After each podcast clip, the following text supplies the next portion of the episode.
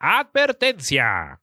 El programa que está a punto de escuchar es una representación de los ridículos tiempos que compartimos, lejanos a lo objetivo y cercanos a todo lo demás. Las opiniones vertidas en este espacio no representan a nadie más que al insignificante ser que las postula. Si no está de acuerdo, relájese. Si está de acuerdo, relájese más. Por su comprensión y empatía, de nada.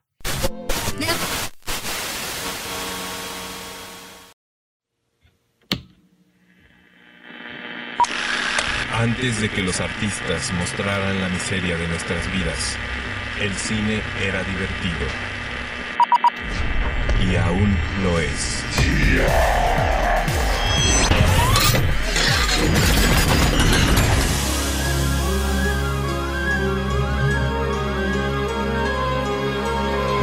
Betamax.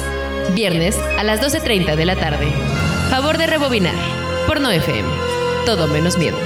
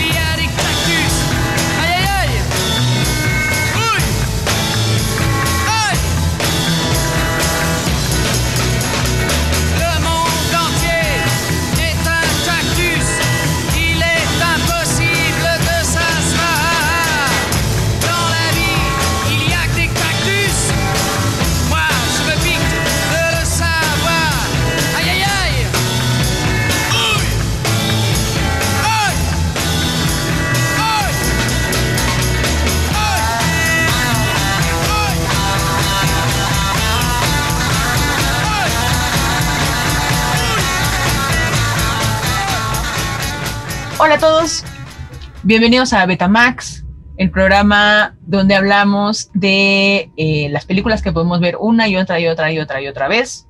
Buenas tardes de viernes, si nos están escuchando el viernes por la tarde, como es costumbre los viernes a las doce y media cada dos semanas. Buenos días o buenas noches si nos están escuchando en las repeticiones o a través del podcast en la página de nofm-radio.com. Eh, hoy día me acompaña eh, una talentosa mente creativa, ilustradora, entusiasma de la cultura pop, entusiasma del chisme, este, eh, ávida lectora y conocedora y creadora de cómics y novelas gráficas, estudiosa de, de las variantes creativas gráficas. Alejandra Espino. Eh, hola, ¿qué tal? Me da mucho gusto estar aquí. Yo ya tenía muchas ganas de venir a, a echar este tipo de chisme contigo. ¡Ay, chisme! Chisme. Y bueno, antes de que nos movamos como en lo de media, como la semana pasada, la Sí. película de esta semana es A Simple Favor, Ajá. que es de Paul Fig. Ahí les pusimos por Facebook o por eh, Twitter que se echaran la tarea de verla. Es una película quizás no tan, vi- tan, tan vieja, pero es de 2018, o sea, ya tiene como tres añitos, ya tenía que haber hecho su chamba. Si no lo han visto, está en Amazon Prime. Este, si no lo han visto, igual no escuchan el programa, porque probablemente vamos a spoilear. Entonces, Sí, le vamos a spoilear toda. Eh, pero pueden escuchar la repetición o pueden escucharnos en el podcast, ya que hayan visto la película, no se preocupen, vamos a dejarlo ahí como arriba muy padre, va a estar chido la plática, va a estar chido el chisme. Y pues nada, Ale, la pregunta del millón. ¿Por qué A Simple Favor? Pues porque justo eh, en esta, como en este tagline de películas que podemos ver una y otra y otra vez, para mí esta ha sido una película que yo he podido ver una y otra y otra vez. Eh, a mí, para empezar, a mí me gusta mucho Paul Feig, creo que es uno de estos directores recientes que, o sea, como de, de películas recientes que siento que pues, la mayor, por lo general sus películas son bastante, al menos para mí son bastante amigables en general. O sea, son películas que este, gen- generalmente tienen protagonistas mujeres, son películas en donde hay como una serie de cosas que para mí son muy... eh, pues son bastante amigables, pues, o sea, como que para el tipo de cosas que a mí me gustan, o sea, son, eh, además, por ejemplo, él ha trabajado un montón con actrices como Melissa McCarthy eh, y además la lleva como, o sea, siento que, es un, por ejemplo, es un director que sabe sacarles como el mejor partido a los actores con los que trabaja, por ejemplo. Entonces, cuando ha trabajado con gente como Melissa McCarthy, la pone a hacer cosas que no te esperas que alguien como Melissa McCarthy, o sea, que, alguien como Melissa McCarthy haga. Por ejemplo, cuando trabajó con ella en Spy o en Hit con Sandra Bullock, eh, la pone a hacer como cosas sumamente físicas que de, como a priori piensas, bueno, es que una actriz gorda no va a poder correr o saltar una barda o hacer este tipo de cosas. Y es como, no, o sea, es, es, es, perfectamente, o sea, es acrobática y es grácil y tiene como una serie de cosas como muy... Eh, es muy sorprendente, pues, lo que, lo que Melissa McCarthy ha sido capaz de hacer con Paul Feig. O sea, siento que sí, él ha sabido sacarle en Cazafantasmas igual, por ejemplo, o sea, como que siento que es un director que sabe como justo esto, lo que nadie ve en los actores con los que trabaja, él lo encuentra.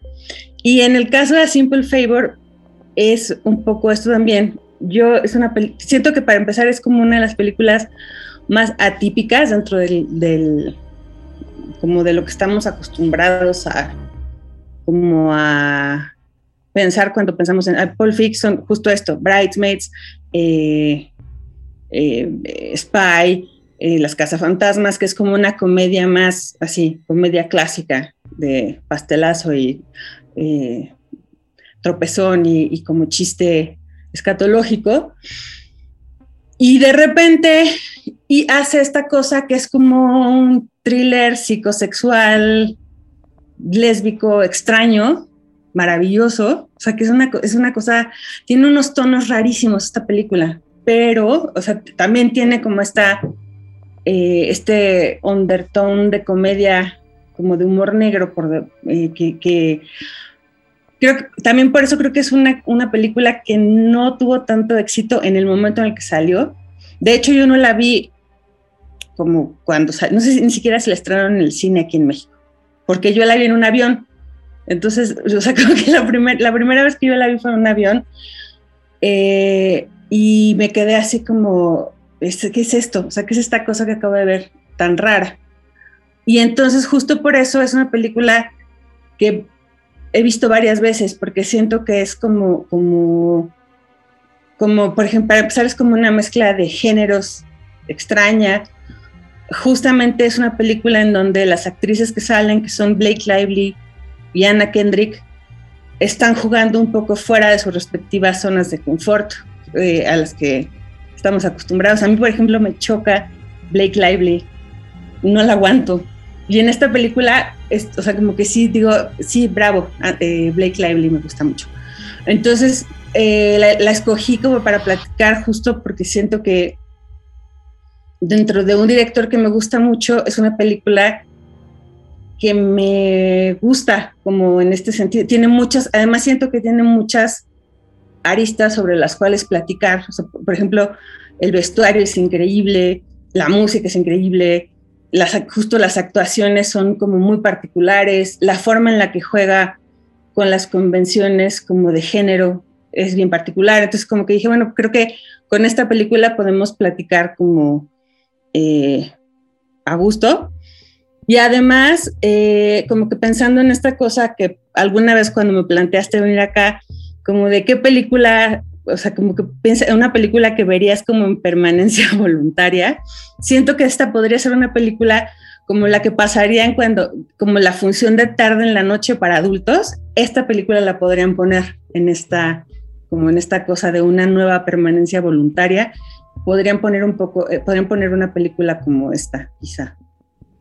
Que justo es, o sea, eso que dijiste al final yo no lo había pensado, pero sí es cierto, o sea, sí hay una onda como de, es como la película que pasan a las nueve de la noche, o sea, no es como la estelar, pero es como estas como ya empieza la hora de grandes, pero Exacto. pero hay como como tintes de comedia y, y, te mantiene como picado todo el tiempo. Estás como viendo la, o sea, como estás pegado a la pantalla. Bueno, para los que no sepan y que sigan escuchando y que no la han visto, eh, la premisa es como bastante peculiar.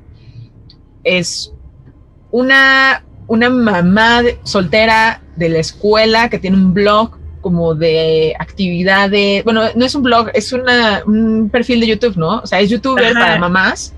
Sí, que hace recetas, como que como recetas de mamá, o sea, como de porque se ve que a veces hace manualidades y a veces hace recetas como de cosas de comida y, como de cosas que pueden hacer las mamás en cinco minutos para los que es Ana Kendrick.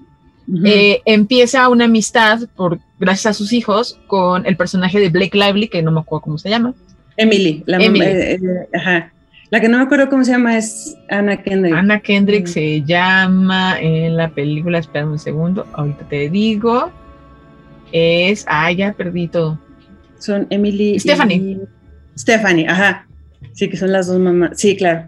Por sus hijos empiezan a, a ser amigas ellas y Stephanie, digo, eh, Emily es como la mamá alternativa que nadie sabe qué hace, que es un misterio para todos porque... Trabaja en la ciudad, dicen. Ah, porque claro. ella es en un suburbio y todos, todos dicen, es que trabaja en la ciudad y tiene un carro, llega en el carro menos práctico, es un carro deportivo de dos plazas, o sea, como, como que eh, para empezar es como, como súper choqueante para el escenario de suburbio en el que viven todos, todas las mamás y los papás porque es como esto, como en el escenario de mamás y papás, irrumpe este personaje que llega como en su carro deportivo, vestida siempre como de alta costura, con su pelo suelto y como súper sexy todo el tiempo.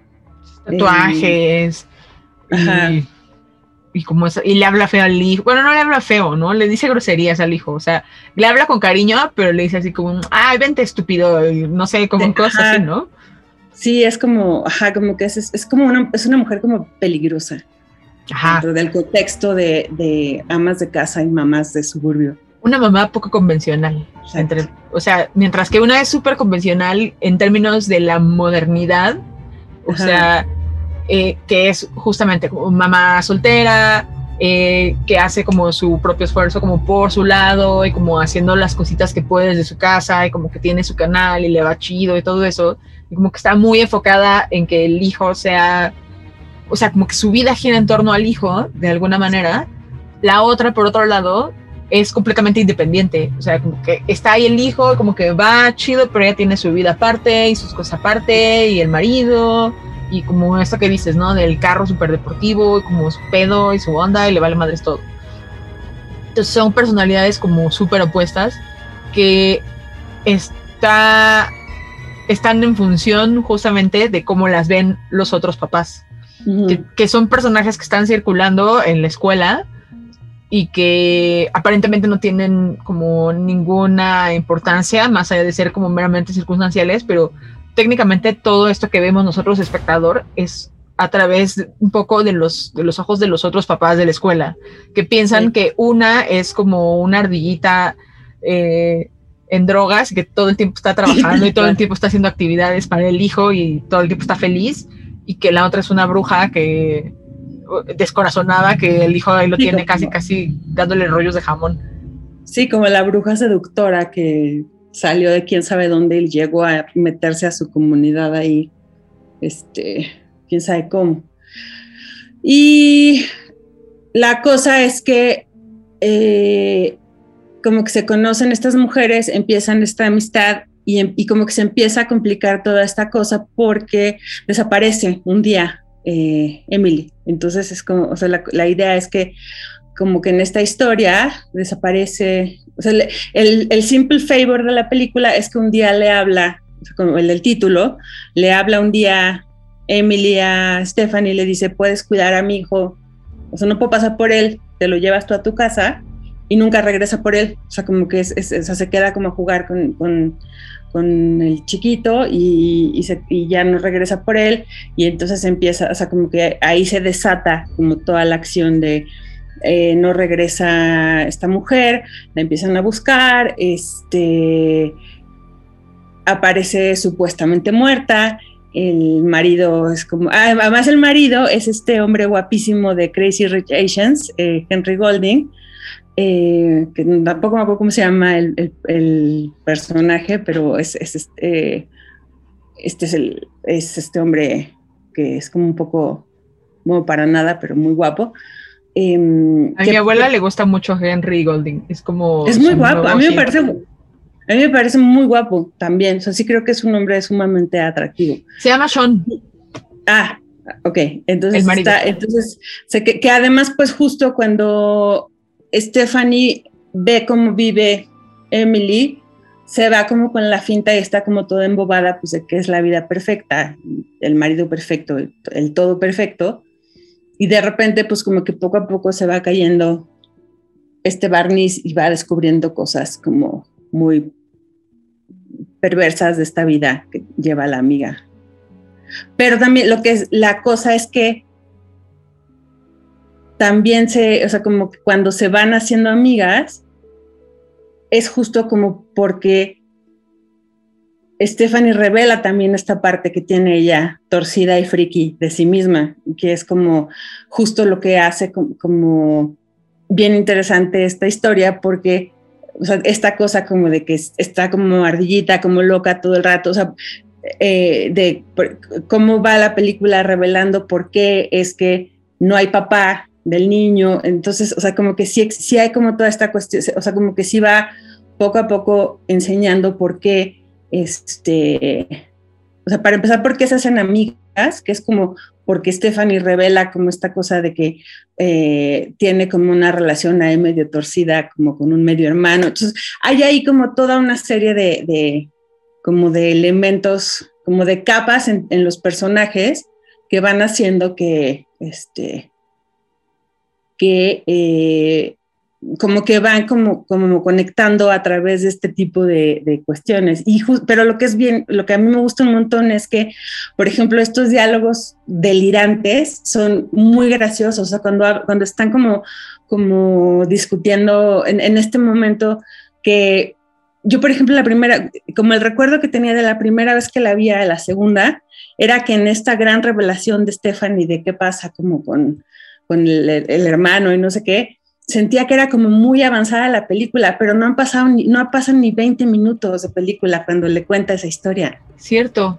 O sea, como que sí, de- porque si de repente dices que, o sea, como que en mi memoria era como, uy, es que es una gran revelación terrible y no sé qué, y, la, y como que de luego la volví a ver y dije, no, no han pasado ni 20 minutos y ya le dijo que, que, que anduvo con el hermano y por eso conectan y se hacen amigas Pero la- justo, queda a tomar los martinis, pero está como muy editada, o sea, la, la cosa es que justamente el- está editada de una forma que como que la, está como muy salpicada de como de recuerdos y de tiempos y ves, vas al pasado y al presente y este, como también Stephanie se pone a investigar qué onda con la vida de la otra, está como muy salpicada en los tiempos y de repente ya se te hace un poco un batidillo en la memoria, pero está... Pero justo, ahorita eso que decías de, del- de que te dice el hermano, por ejemplo, es, bueno, ya voy a contar. Sí. Vamos, a entrar, vamos a entrar en detalles spoiler. ya vamos, a, ya vamos a spoilear todo, entonces digo, vayan a verla. En Amazon. Y si no está en Amazon, seguramente la encuentran en algún lado Sí. virtual ilegal. ilegal. Entonces, este, por ejemplo, como que cuenta ella que tenía el romance con el hermano, ¿no? O sea, Ajá. como que se entera de que existe este güey y de pronto dice, ah, no, no manches, o sea, este güey me late. O sea, porque se supone que nunca, nunca supo, ¿no? Que tenía un medio hermano hasta que ya estaba como un poco más grande y de pronto se conocen y es así como, wow. Es- Es que es bien torcida la historia. Se entera que tiene un medio hermano cuando llega al velorio del papá. Ah, claro. muerto. O sea, sí es como toda una historia así como de wow. O sea, sí estás bien torcida. Y ahí es cuando Emily, que es como de ultimate torcida, dice, ay, sí quiero que seas mi amiga, porque estás igual de mala de la cabeza que yo. Eh, eh, te iba a decir, pero justo no te enteras que él Ajá. es, o sea, que el medio hermano es el papá del hijo hasta, hasta Sí, casi. hasta, hasta casi el final, o sea, como que sí, te, te va soltando las bombas, de, o sea, pero te- lo que va intercalándote, las bombas que te va soltando Stephanie con las que te va soltando de Emily también, porque resulta que aparentemente Emily está muerta, pero no porque se entera que tiene una gemela, la gemela malvada de la telenovela. O sea, que son, que además justo es esto, es una historia como con elementos muy delirantes y muy de telenovela y muy de melodrama. O sea, sí tiene, en este sentido, sí Paul, Fe- Paul Feig está haciendo como, como, la historia está basada en una novela de una chava que se llama Darcy Bell, que yo no he leído. Eh, y que justo es una historia que por lo que, o sea, como por lo que escuché, o sea, leí, eh, escuché una entrevista con la guionista, que es una chava que se llama Jessica Scherzer, que dice que pues es una de estas novelas como de eh, eh, un reliable narrator, como de como con un narrador que, con el que no, no sabes muy bien si te está contando la verdad o no o qué. Eh, entonces, la cuestión es que eh, tienes como esta historia, pero que, a fin de cuentas, cuando lo traduces a una película, lo que tienes, pues es como un, es un melodrama, tal cual. Tienes, porque además, pues justo tienes como todos estos elementos que son bien telenoveleros, que es la gemela malvada y la eh, me enamoré de mi medio hermano y no sé quién es el papá de mi hijo. O sea, como que sí tienes un montón de cosas súper exageradas y súper ridículas y súper absurdas que de alguna forma, o sea, yo no, o sea, como que siento, seguramente hay mucha gente a la que esta película no le gusta le parece como muy chocante por todo este tipo de cosas. Pero yo siento que, que de alguna manera Paul Feig sí logró como, como darle este, o sea, como mantenerla hasta cierto punto dentro de todo lo que puedes mantener equilibrado un desmadre como este. O sea, creo que lo, lo aterriza bastante bien. O sea, como que no es una cosa, o sea, sí está, está salido de madre porque es un melodrama y como que por definición un melodrama se va a ir como estos excesos, pero eh, como que justo sabe mantenerlo con, como con sentido, pues dentro de estas reglas de, pues sí, sí hay una gemela malvada y sí, sí hay como esta cosa de eh, Emily como esta mujer despiadada que va y tiene como esta estela de destrucción de amores que deja a su paso y hay como, como toda esta cosa eh, que sí está, o sea, como que, que además pues está como heredada de, o sea, sí está...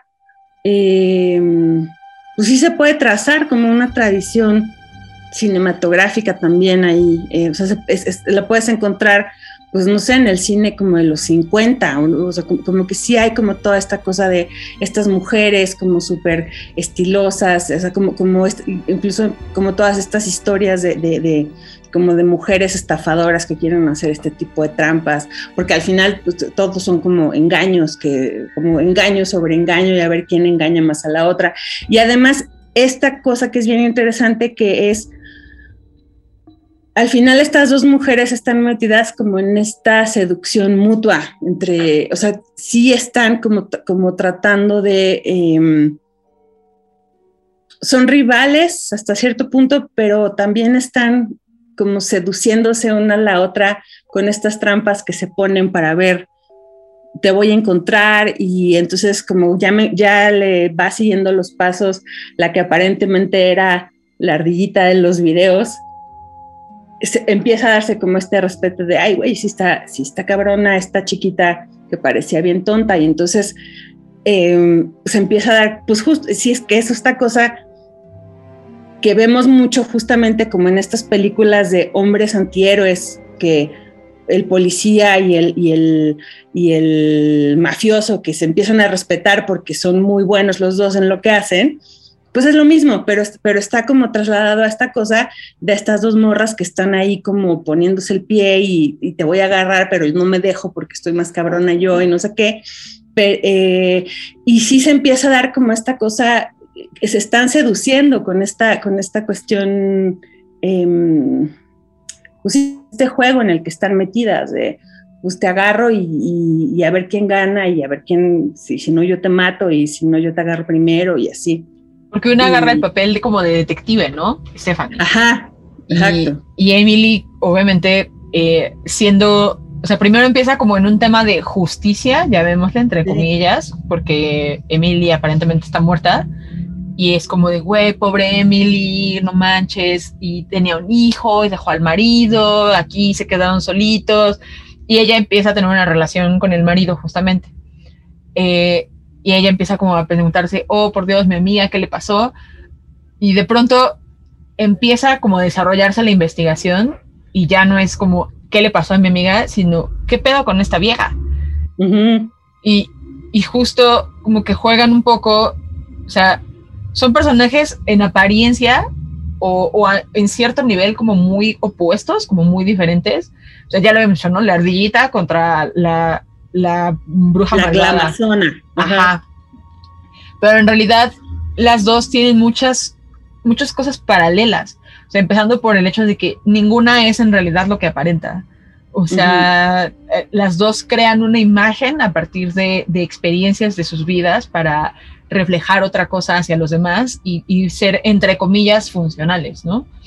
Luego está también el hecho de que eh, a las dos les gusta el mismo güey, que es en este caso el marido, y como el otro punto de contacto es como esta onda con la complicidad de hermanos, cada quien con su respectivo hermano, o sea, Emily con la gemela y la otra con su, con su medio hermano.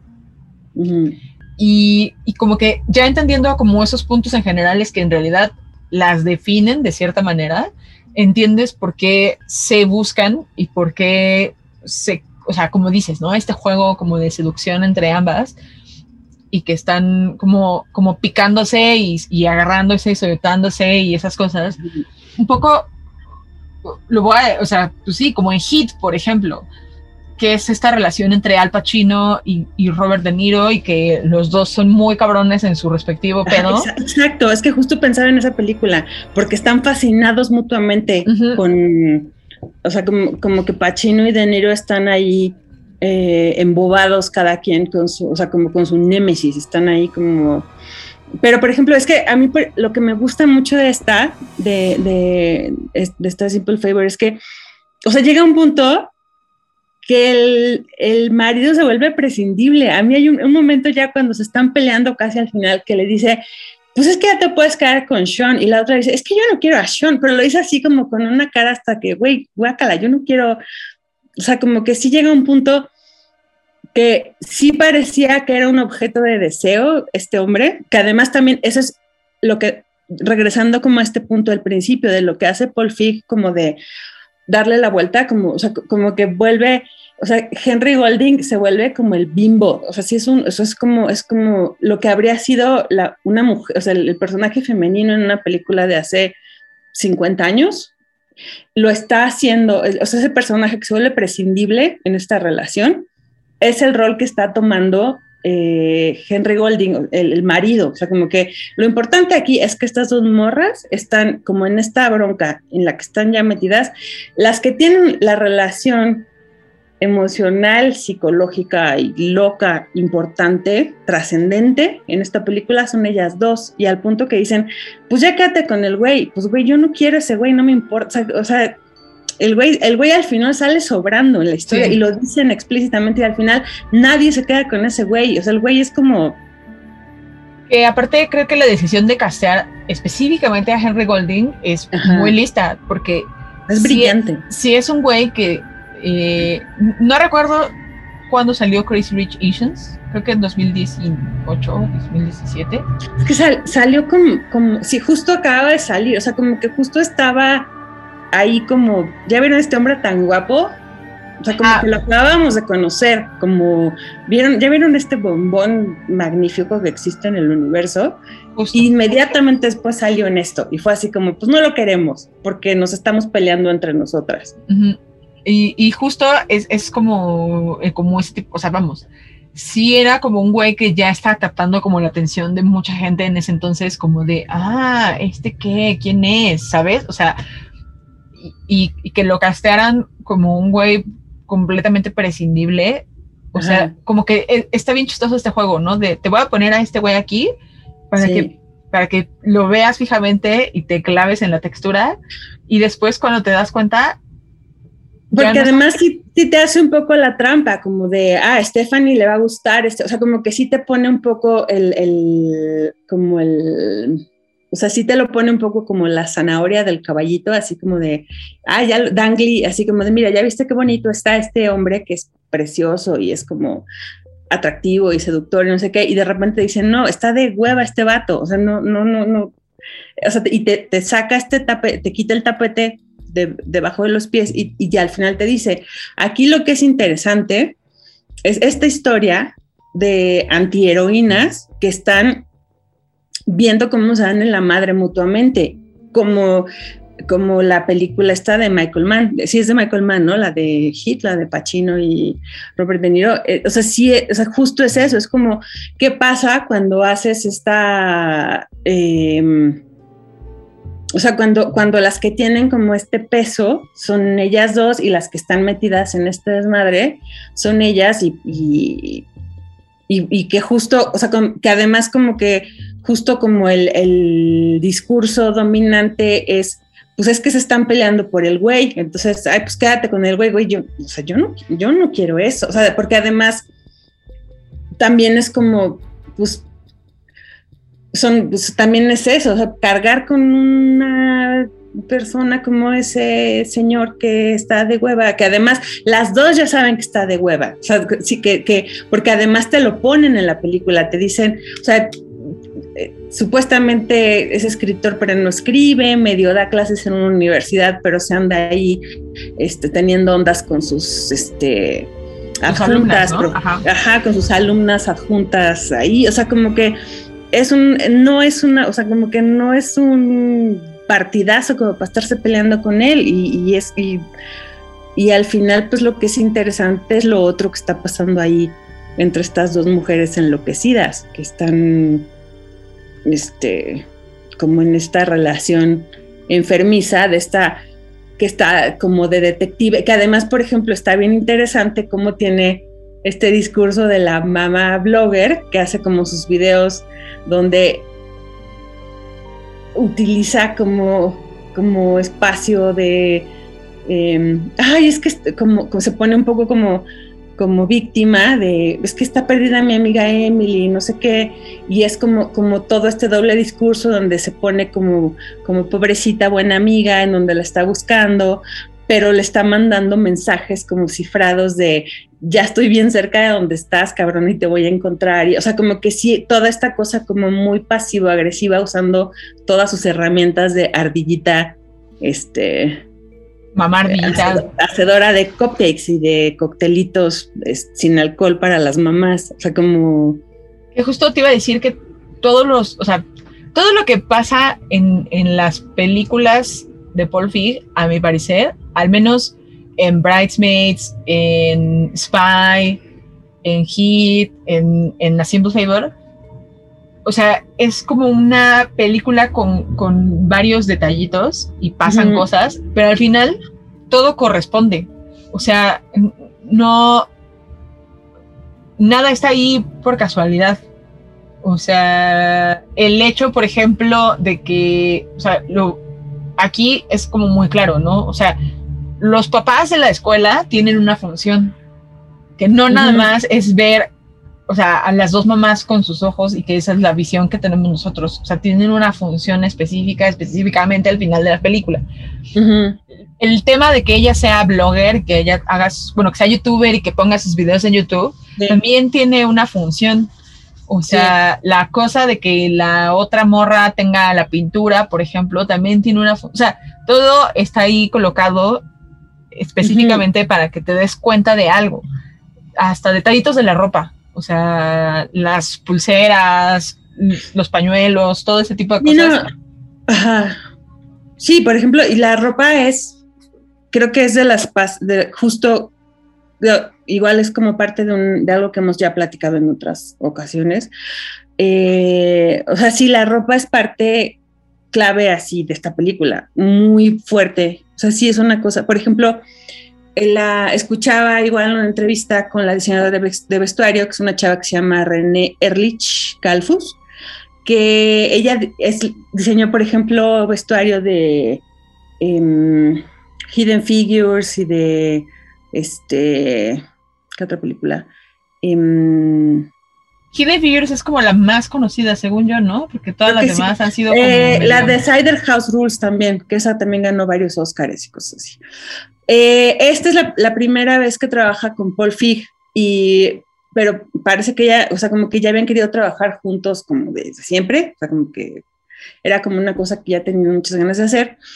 Y ella, por ejemplo, dice que este, o sea, que una de las primeras, o sea, que justo en- como en esta cosa como de darle la vuelta a, eh, o sea, como de, y, ta- como- y también como de esta cosa que nada es por casualidad, o sea, como que dices que a la hora que, em, como que le dan luz verde al proyecto de...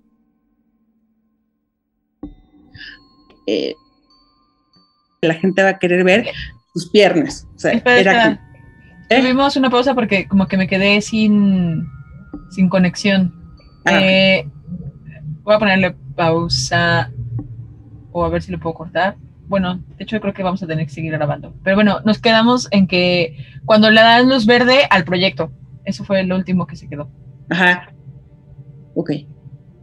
Y eh, le dan luz verde al proyecto y entonces eh, entra, o sea, como que ya entra Blake Lively como la protagonista y entonces parece como, o sea, que- como que de las cosas que empiezan a trabajar es que regresando como a esta idea de que este güey, eh, o sea, como que siempre em, como de cómo le da la, la vuelta este güey como a con quién trabaja y cómo trabaja y cómo subvierte un poco las expectativas de las personas con las que está.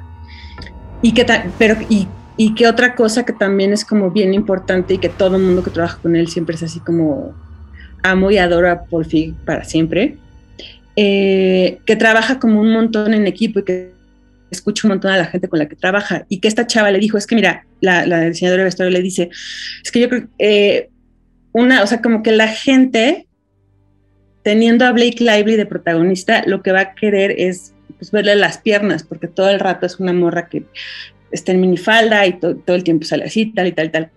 Y le dijo, o sea, como que ella, sí fue un poco como trabajando, o sea, entre Blake Lively y, la, y, y René Erlich le dice, tenemos que ponerla en, como en, en smoking, en traje de hombre, o sea, o sea, como que una cosa que va a ser como bien impactante y que la gente no se va a esperar es que tenga esta cuestión de que ella, que además justo refuerza como esta idea de que es una mujer que está como totalmente fuera de contexto en este entorno como el suburbio y tal, es que use como toda esta alta costura masculina todo el tiempo. Y entonces, eh, eh, que además es muy chistoso porque al parecer, o sea, como que es casi pura, son casi puros trajes de Ralph Lauren. Y lo que es chistoso, dicen, es que está vestida como si fuera Paul Fig, o sea, parece que Paul Fig, o sea, es como, como eh, porque además parece que Paul Fig fue el que les pasó los contactos de Ralph Lauren, porque como él, se viste como puro Ralph Lauren, entonces les dijo, ah, sí, conozco a fulanito, busquen a tal.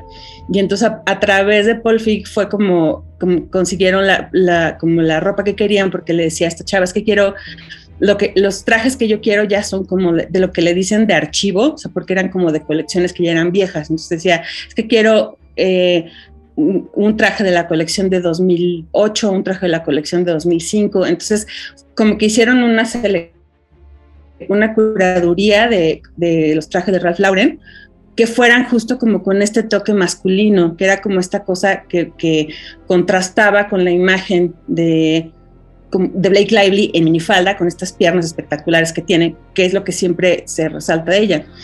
Entonces, y, y por ejemplo, habla también mucho justo de la joyería, que es pura joyería de hombre, usa puros relojes de hombre, pulseras de hombre, o sea, como que tiene, sí hicieron como toda una selección de que casi todo lo que usa son cosas como muy masculinas y muy llamativas como, como para este contexto. Eh, por ejemplo, es muy chistoso que también, o sea, que la misma Blake Lively cuenta que es que las primeras entrevistas con, como platicando con Paul Fee y esto le decía, que eh, y que y, como que sí, que, pues que se vea como que es muy artsy, que está muy fuera de lugar y no sé qué. ¿Y qué tal si me, como que si me oxigeno las cejas para que se me vean blancas? No sé qué, y el güey así como, no, no, no, espérate, espérate, no, tampoco es para tanto.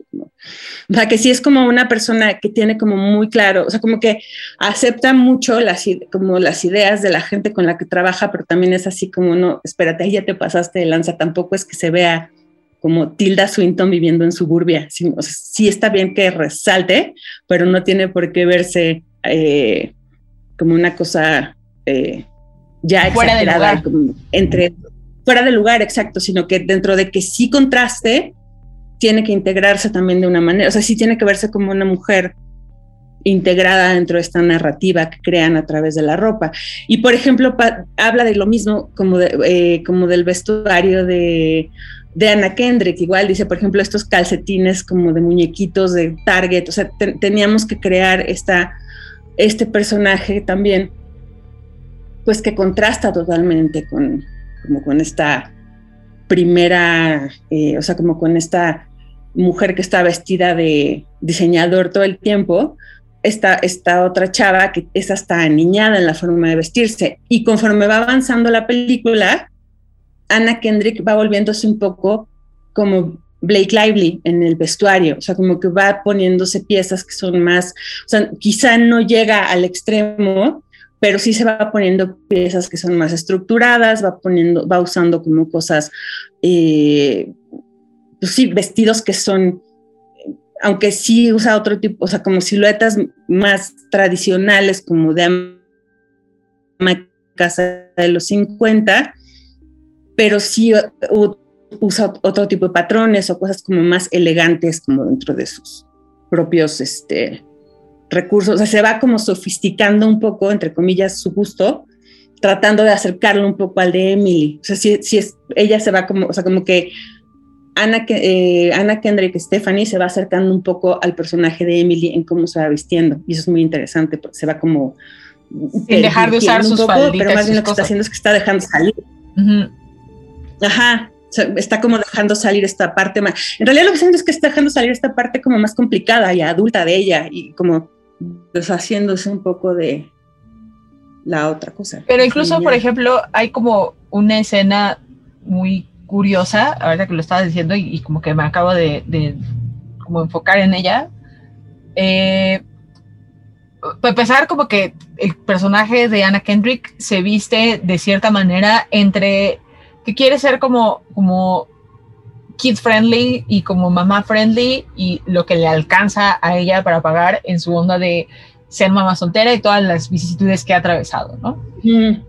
Y por otro lado, eh, llega bueno, cuando se supone que está muerta Emily, Anna Kendrick ya está viviendo en la casa de Emily con, con el, con el viudo ahora y ve su ropa y se prueba un vestido negro como súper acá, ¿no? Ujú. Que creo que es el vestido con el que sale en el póster. Estoy, a lo mejor estoy mal, pero creo que en el póster sale con un vestido como ese, justamente. Y, y es, está muy chistoso porque en el póster sale el personaje de Blake Lively trae un vestido como de mamá, su, bueno, de suburbio, como de los años 50, como Ajá. floreadito y todo eso, que contrasta muy cabrón con lo que acaba de decir Alejandra justamente. Y que eh, Anna Kendrick sale con el vestido negro que eh, pertenece a, Emily, al personaje de Blake Lively, se lo prueba y empieza como este rollo como de la culpa, ¿no? De la culpa de estar eh, ya teniendo una relación sentimental con el marido, bueno, con el viudo de Blake Lively, como en el rollo de, del hijo y todo eso. Y justo tocan a la puerta porque ya está la investigación como policíaca en eso. De hecho, creo que todavía no viven juntos en ese punto. Creo que ella nada más le está ayudando a cuidar al hijo o algo así. Y está yendo la policía a la casa. a- ya se está cambiando, de o sea, creo que sí, ya van a vivir, ya, ya se estaba cambiando de casa y por eso como que se prueba el vestido. closet, o algo, creo. Porque ya está, o sea, como, ajá, algo así, porque está, está como que ya trayendo sus cosas o algo así, por eso se pone el vestido. Pues se pone el vestido. pues, y no se lo puede desabrochar. Entonces llega la policía, ella baja a recibirlos con el vestido, como in- incapaz de podérselo quitar, le hacen un par de preguntas y se quedan como los policías de, "Ah, esta vieja, ¿qué pedo? Que trae el vestido de la, de la mujer muerta. Y cuando ella sube al cuarto, se lo quita con unas tijeras, o sea, lo destruye completamente para quitárselo, lo rompe con unas tijeras. Y justamente, ahorita que hablabas de toda la onda de los vestuarios y como lo que pre- representan para cada una, está, o sea, como que este mensaje de, de, güey, se pone un vestido de la otra y definitivamente ni siquiera se lo puede quedar, o sea, ni siquiera se lo puede volver a poner, ni siquiera se lo puede quitar. Es algo que no le pertenece, que no es para ella, que en ningún sentido ella puede, eh, ¿cómo se puede decir? Pues sí, como, como de lo que se pueda adueñar, Ujú. tiene que terminar por destruirlo. Sí. Sí, y, y además es muy chistoso porque es como de esas cosas, es, es un vestido, es este vestido, sí, es un, es un vestido negro como muy, así como de noche, como de cóctel, y se lo pone y, y, y justo es esta cuestión como de, de como de, de, de la actuación de Anna Kendrick ahí en ese sentido, como de, pues baja como muy torpe y como con esta cara y toda, o sea, como con esta cosa que está incómoda en ese vestido. Porque si tú, o sea, como evidentemente está totalmente fuera, porque es como mediodía, o no sé, es una hora como a la que no, no traes puesto un vestido de cóctel en tu casa. Eh, digo, ahorita en tiempos pandémicos, quién sabe. Pero la cosa es que eh, si te imaginas, o sea, no sé, la cuestión es que el personaje de Emily, eh, como que tiene tal desparpajo que si Emily hubiera estado con ese vestido de cóctel a las mismas 11 de la mañana y hubiera bajado con un martini a abrirle la puerta a la policía, hubiera sido otro escenario totalmente distinto. O sea, como que dueña de sí en su vestido y su martini, el policía no hubiera hecho ni un gesto. Pero baja la otra como con todo este lenguaje corporal ahí como culposo y como con esta cara de que trae atorado ahí el zipper del vestido que no es suyo.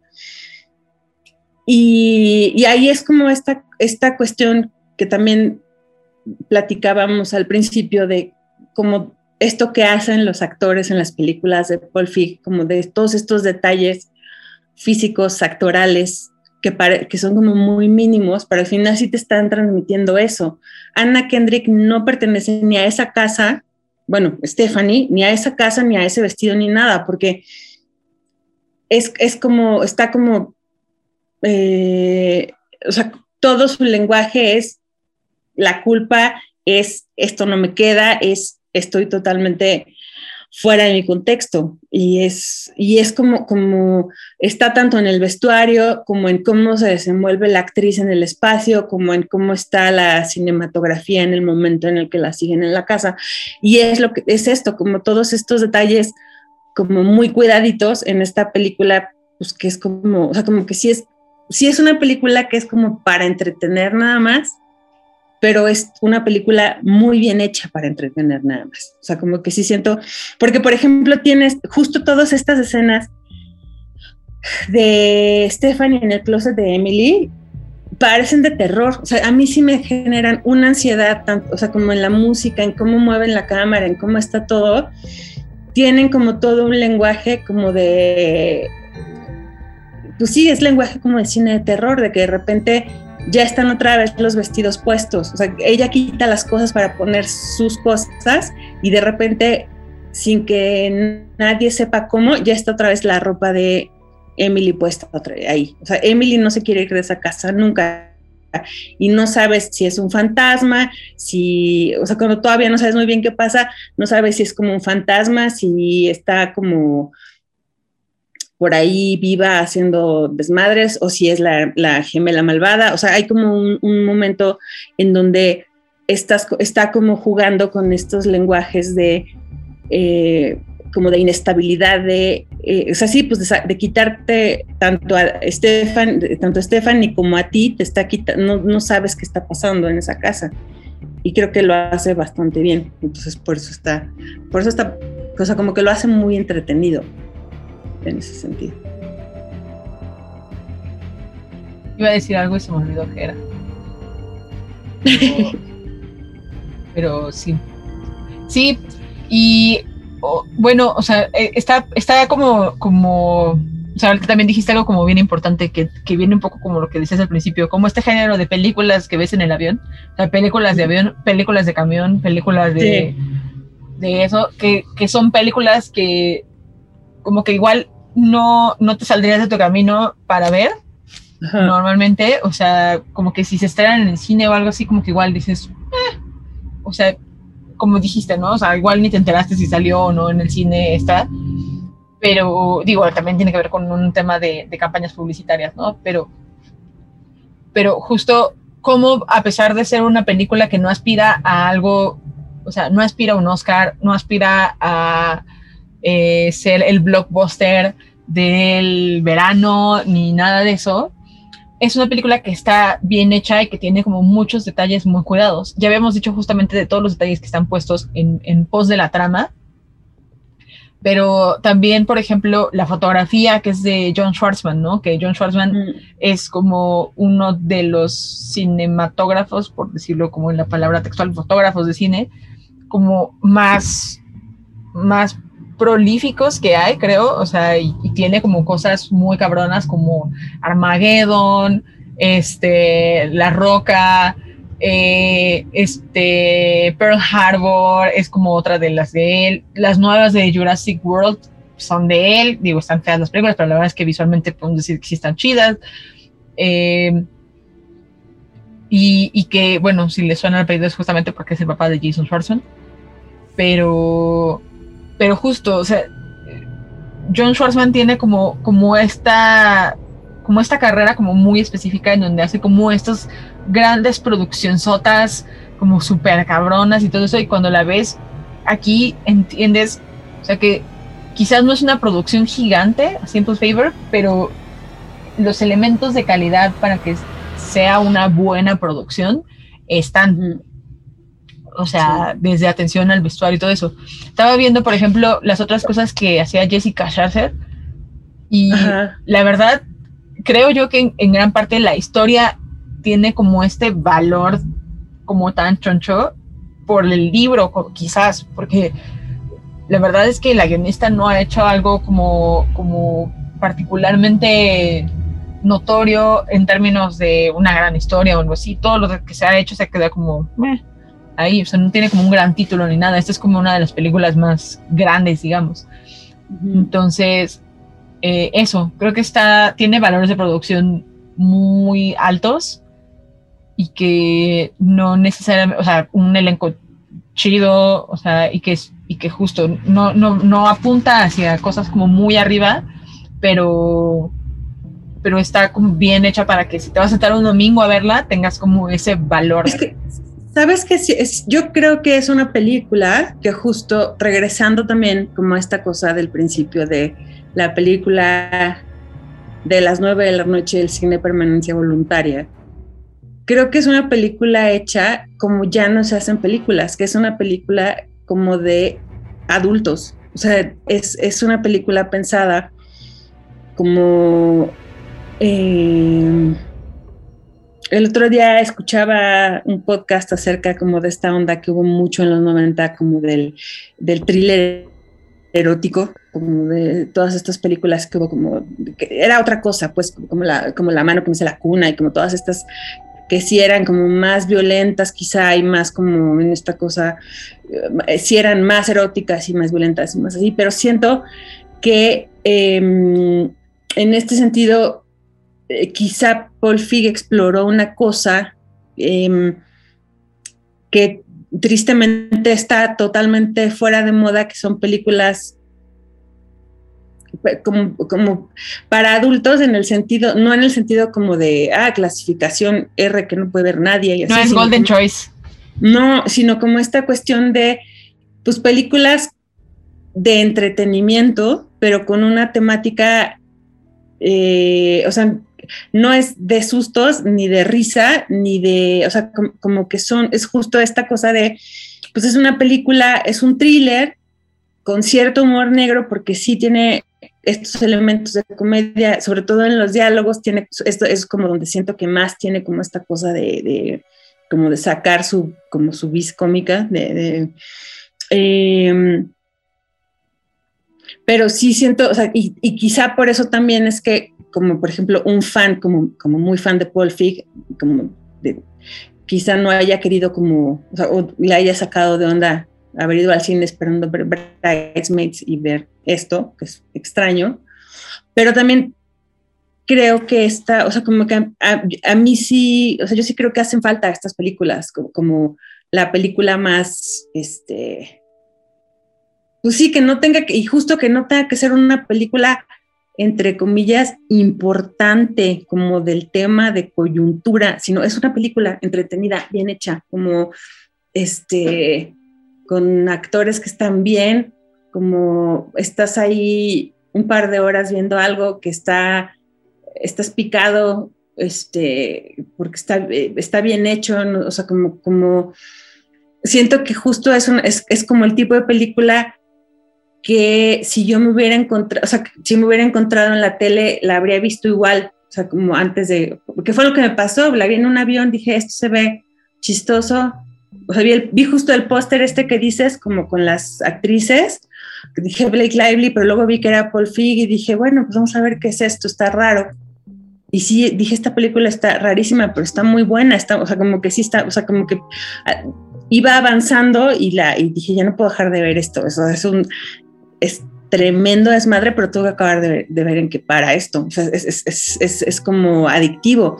Y siento que faltan como este tipo de cosas sin mayores pretensiones de que te voy a entretener y te voy a enseñar cómo esto. Y, y sin esta cosa pedagógica como de, ah, es feminista y es quién sabe qué y es no sé qué madre. No, son, estas viejas son un par de culeras las dos, o más o menos, una más que otra quizá, pero está bien y está divertido y está entretenido y sea, todos los personajes son horribles en esta película, o sea, no hay, no hay como, como esta cosa como, como de, que, de que te tengan que enseñar algo, no, no tiene como una finalidad pedagógica, no es de un tema coyuntural importante, no es una película imprescindible como les gusta que sean. O sea, yo creo que por eso ajá, o sea, no va a ser, no le van a dar premios ni le van a dar nada, y, pero justo tiene toda esta serie de otras cosas que la han hecho como una película medio de culto, entre, o sea, como ha tenido como mucha segunda vida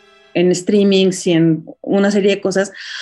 Por ejemplo, es una película como con mucha vida lesbico queer, o sea, esa banda la ama porque porque Blake Lively, o sea, es, o sea, porque, y además como por esta relación que se, que se da entre los personajes, o sea, te, justo ahora que decías de la cine, cinefotografía, la manera en la que te presentan a Blake Lively es como de catálogo de Victoria's Secret, o sea, se baja del carro y es, o sea, te la presentan como en un paneo así de fantasía, este, que además es muy bonito justamente cómo la está viendo el personaje de Anna Kendrick, porque así la estamos viendo nosotros. O sea, nos está pasando lo mismo. O sea, la estamos viendo y es como esta cosa de, de crochearnos en ese momento con ese personaje que se está bajando de ese carro totalmente imposible para tener hijos.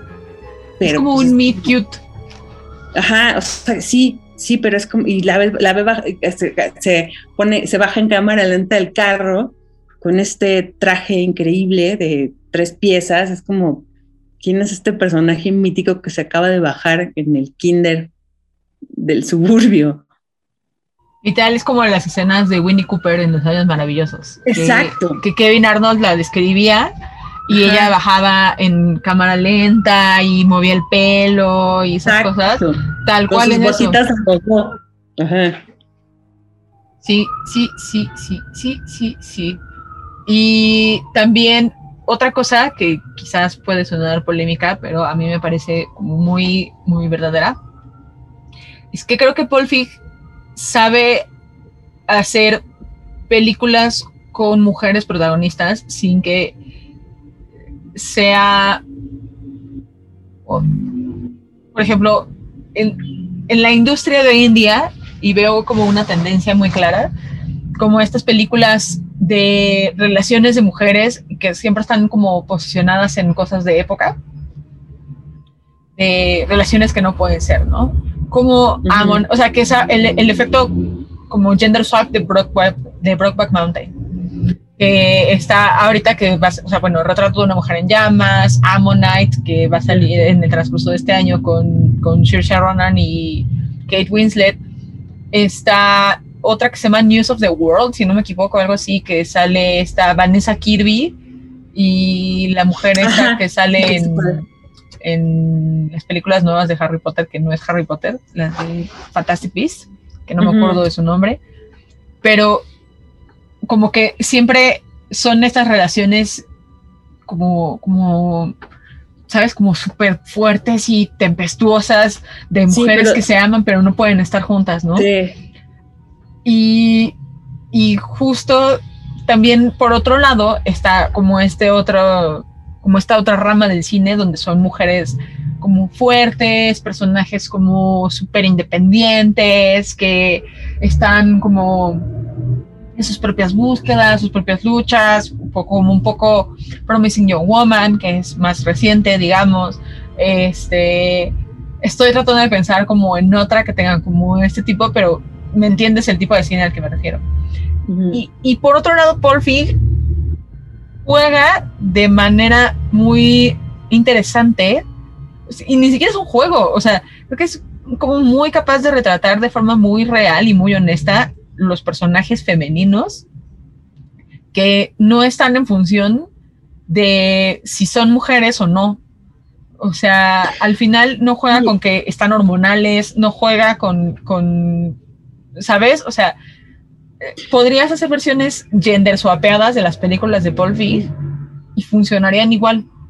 Lo que pasa es que sí, yo, yo igual en, en, una entrevista también lo escuché, él decía que una de las cosas que a él más le fascinan, así como tema, sí es la amistad entre mujeres y que sí es un tema, que además a mí me parece, por ejemplo, justo de estos temas, o sea, que se me hace bien interesante que es un tema del que se habla poco en general y me parece bien interesante que sea este güey, o sea, por ser güey, o sea, no, no, porque esté mal ni nada, me llama la atención que este hombre esté tan interesado en explorar cómo es la amistad entre mujeres, que sí es una constante en sus distintas películas. O sea, está en Bridesmaids, que es clarísimo, que además justo es eso, eh, desde el primer momento en que están eh, Kristen Wiig y mm, Maya eh, Rudolph. Maya Rudolph, te das cuenta de que son amigas de toda la vida.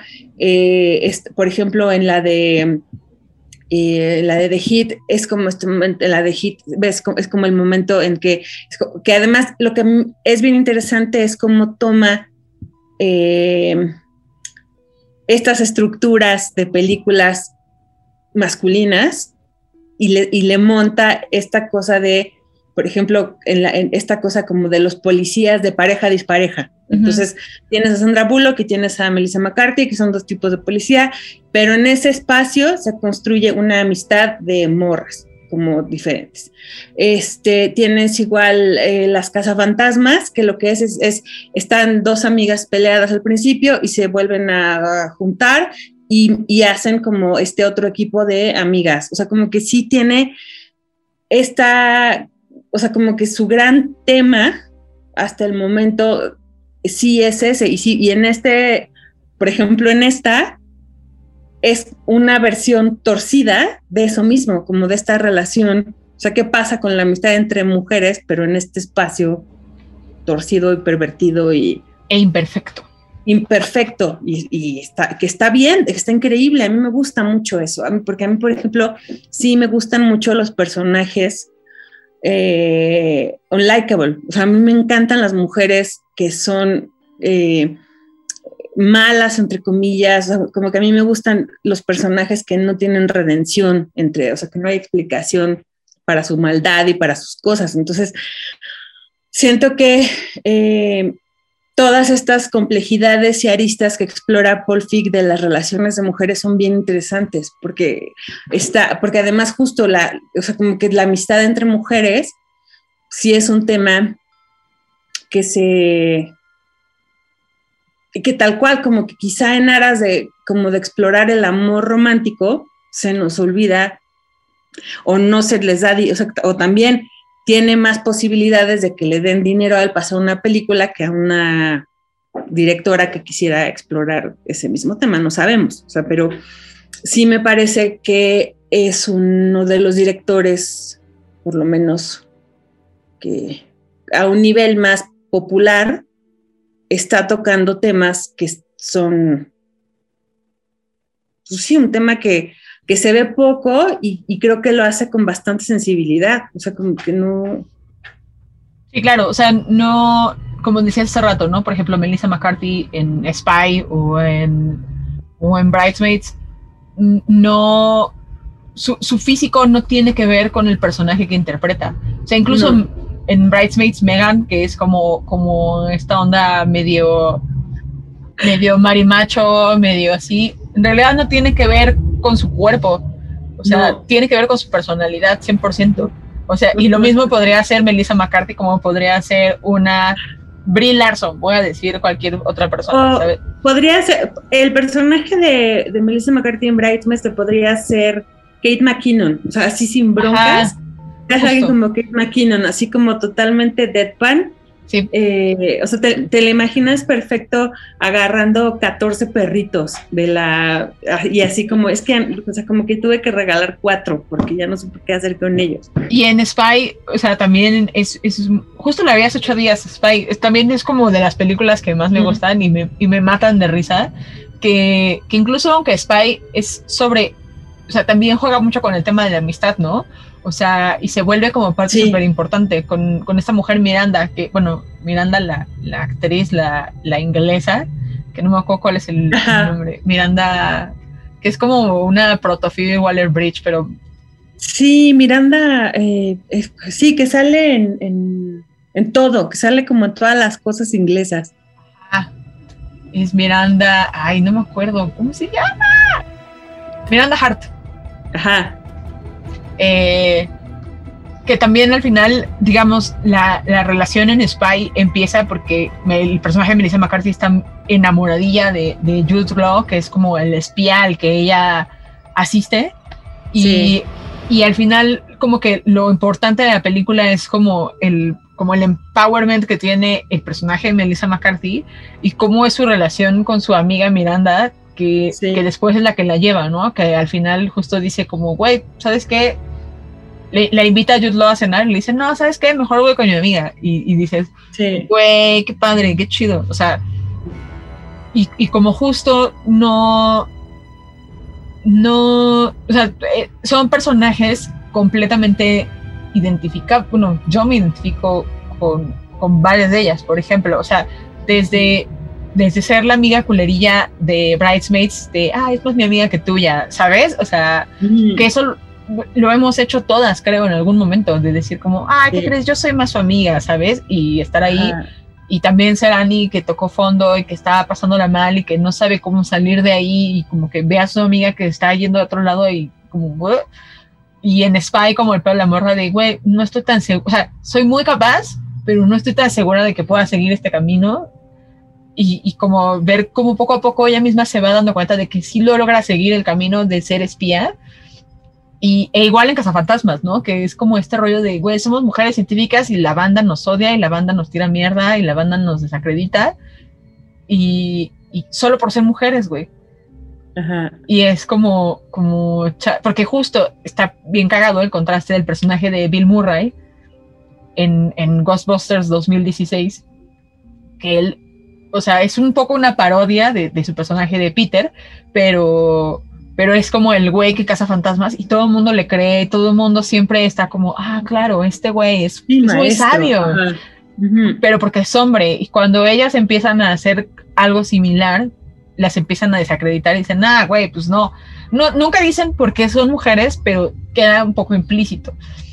Entonces, eh, en este justamente como dices, ¿no? Que es como retratar la relación de dos amigas y que no es nada necesariamente como algo súper bonito ni nada. O sea, sí tiene como matices bien interesantes en términos de, que sí pueden o sea, te puedes identificar con por qué Emily o Stephanie como que se empiezan a interesar la una en la otra en un principio, ya después se pone todo muy dark y macabro, pero, pero al menos como el, el principio es como lo que te atrapa quizás y ya después como que te empiezas a dar cuenta de que ya ahí hay, hay mucha mugre, o sea, y como que empieza a mover y a quitar y dices, ay, güey, ¿qué es esto? No, está muy darks, pero está chido porque no todas las amistades tienen que ser rosas y perfectas y, y hermandad y esas cosas, o sea, y juega también como, como padre con eso, que incluso, perdóname, voy a, eh, el pedo de los, de los otros papás de la escuela Ajá. y el tema de la amistad con ellos también después se convierte en algo como importante que dices, ah, aquí estaba este pedo. Creo yo. Sí. Sí, sí, sí, no, sin duda. Sí, creo que sí, en ese sentido. Sí, como- pues sí, creo que es que sí, al final es como su gran tema, yo creo. O sea, como que sí es el, el, el, el- director de la amistad, de las historias de amistad. Pero a mí, y a mí una cosa que, me, que, me, que además me llama la atención es esta, eh, porque ahora que, por ejemplo, que hablábamos de Spy, eh, también, también pasa esto como en, en- como en medida, la- está este- el personaje este como de la Némesis, que es esta mujer eh, guapísima de, también sale en Bridesmaids, la, eh, que es la mala de la película. Eh, sí, sí es ella, ¿no? La, En Bridesmaids, la, la de Spy, la mala de Spy. Rose Byrne, Ajá, Rose Byrne. Que todo el tiempo como que la insulta y se burla de ella y todo, pero también la respeta porque, porque está, o sea, como que sí, sí ves esta cosa como de, de, híjole, o sea, como que todo el rato la estoy insultando, pero te das cuenta, pues que sí la respeta porque, porque le está comiendo el mandado poco a poco y sí la llegó a encontrar y sí le hace las cosas. Pero además es ah, una cosa que yo cuando vi Spike no daba crédito, la insulta un chingo, pero jamás le dicen nada de estar gorda, jamás. O sea, sí, ahí sí, por ejemplo, sí dije, es que la gente que escribió esta película es, o sea, como que es justo una demostración como de no tienes por qué hacer chistes de gordos, claro. nunca.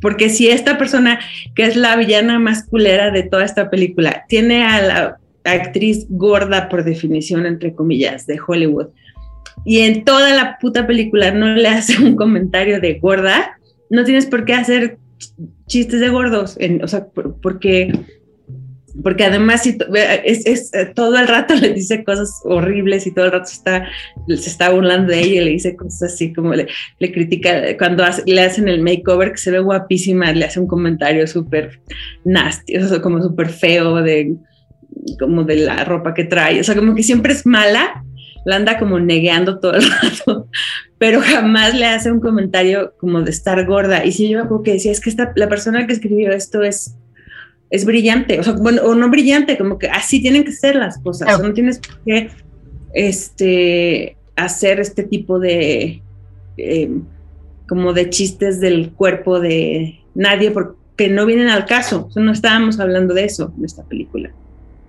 Y sí es... Y justo también se da como esta dinámica de esta mala que es, o sea, como que sí la odia, pero sí te das cuenta como que pues sí me, o sea, sí me cagas, pero, pero sí te admiro porque sí eres inteligente. O sea, tengo, tengo como una némesis que está a mi altura, aunque la insulta. Entonces es, es, es esta, es, sí tienes como esta eh, admiración ahí disfrazada un poco, que a mí siempre, o sea, como que siempre me causa, como, no sé, me, me, me gustan estas situaciones como de los, de- como de los villanos y los buenos que se, que tienen más puntos en común de lo que parece. O sea, como, Como egipcio. Exacto. O sea, como que a mí, como que ese tipo de, como de posibles, o sea, como que podría darse una amistad si no estuvieran en dos lados de, o sea, peleando por dos cosas diferentes. Eh, Ale, ¿alguna última reflexión que quieras dejar sobre A Simple Favor? Mm, pues nada, pues que ojalá la vean y que ojalá les guste, porque la verdad sí es muy divertido. Que se quiten como, como complejos de, o sea, como prejuicios y complejos y vean esta película.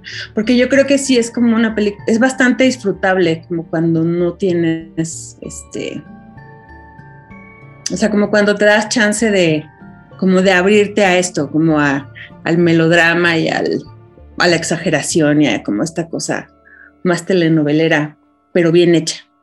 Y creo que eso es lo que, lo que tiene esta película. Justo hace ocho días hablábamos de eso, Melissa y yo, como un poco, bueno, hace 15 días más bien. Ajá. Eh, hace 15 días hablábamos, Melissa y yo, de eso, de, de cómo a veces hay como ciertos prejuicios cuando, cuando ven que hay mujeres protagonistas, que digo, yo ya lo he Mm. platicado contigo eh, en otros contextos y en otros momentos, pero luego eh, entraré en esa discusión en otros canales.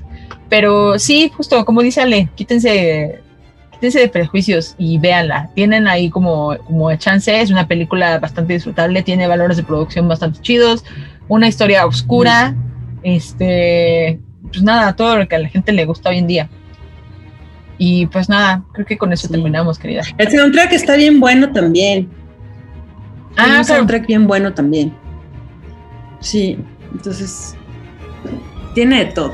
Pues ahí está, vean a Simple Favor, vean películas sobre amistades de mujeres.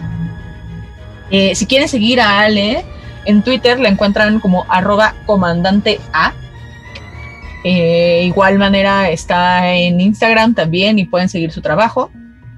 Eh, ¿Alguna otra cosa que quieras compartir, Ale, de tu trabajo para que te sigan, te busquen, te encuentren?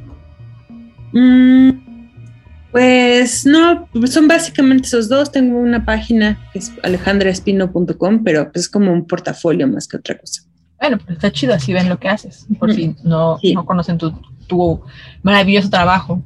Y pues nada, si tienen comentarios, amigos, lo a decir al principio, pero igual si llegaron a esta parte del programa y quieren mandarnos algún comentario, usen el hashtag BetamaxNoFM y pónganos ahí sus comentarios en Twitter. Eh, si me quieren arrobar, pueden arrobarme, arroba conejo azulorama. Eh, si no, también pueden arrobar a la 9FM, arroba 9FM guion bajo radio. Y pues nada, ahí voy a tratar de escucharlos. Saludos, antes que se me olvide, a mi tía Laura, que, que nos escucha también, eh, que siempre me pregunta por el programa, que antes escuchaba Play, pero como ya no tenemos tanto Play, entonces ya no lo puedo escuchar tanto, pero Betamax sí lo está escuchando. Este, Saludos a Bertini, saludos, eh, le mandaré saludos al Espino, pero al Espino está aquí hoy. Eh, Hola. Saludos por ahí al buen Jonah, a Melito, eh, y pues nada, gracias a Benjamín, a Gaby, a Vikingo y a Tremendo, como por darnos el espacio siempre y por llevar eh, la estación como en aguas tranquilas y navegando siempre bajo su mando. Y pues nada, quédense con más cosas de 9FM, hay, hay más chismes, hay más música, hay más diversión, hay más risas. Eh, si no, pues nos escuchamos en el podcast. Y pues nada, gracias Ale por venir. Gracias por la invitación. Y a todos los demás, gracias por escuchar. Nos vemos. Bye.